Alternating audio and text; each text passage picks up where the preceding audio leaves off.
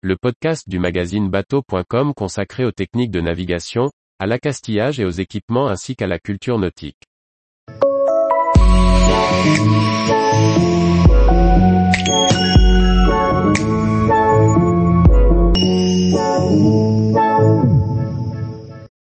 Comment changer un passe-coque et une vanne sur son bateau? Par Maxime le Riche.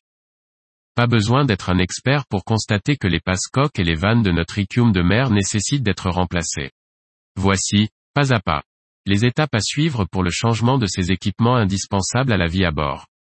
Après plusieurs années sans avoir été entretenu, notre icum de mer a un besoin urgent de travaux.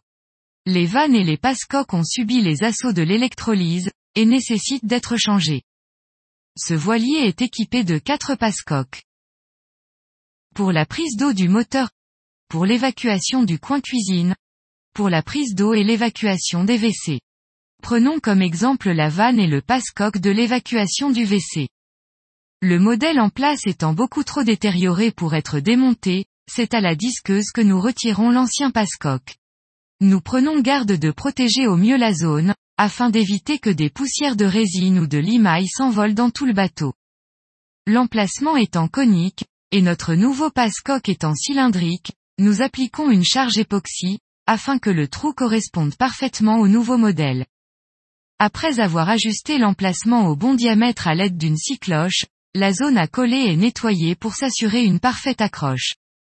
Différents modèles de passe-coque sont disponibles sur le marché. Ils sont au choix en laiton, en laiton CR, en bronze, en plastique Randex ou en inox. Offrant un excellent rapport qualité-prix, nous avons choisi en remplacement un ensemble de passe-coques en laiton CR. Cette dénomination commerciale indique que le laiton bénéficie d'une composition le rendant plus résistant à l'électrolyse. La différence de prix entre un modèle en laiton conventionnel et un CR est d'environ 15%, mais apportera à notre icum de mer une protection optimale. Nous effectuons un premier montage à blanc, pour vérifier la cohérence de notre installation. Avant d'insérer le passe-coque dans son emplacement, nous appliquons du Sikaflex 291 afin d'assurer son collage et l'étanchéité de l'ensemble. Puis nous procédons au serrage de la pièce, opération pour laquelle il faut être deux. L'un est à l'intérieur de la coque pour visser, et l'autre à l'extérieur pour maintenir la pièce dans l'axe. Il est important que le Sikaflex déborde, afin d'assurer l'intégrité de l'ensemble. Un coup de chiffon ou le sacrifice d'un doigt, ce qui est moins conseillé, permet de retirer le surplus de Sikaflex. Nous finalisons l'installation par la pose du bouchon, et d'une pinoche juste à côté de notre passe-coque.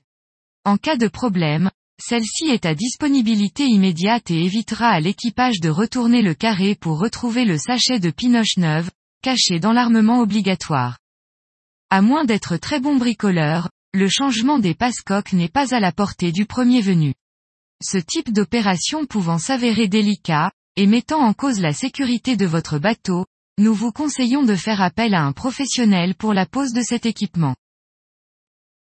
Tous les jours, retrouvez l'actualité nautique sur le site bateau.com. Et n'oubliez pas de laisser 5 étoiles sur votre logiciel de podcast.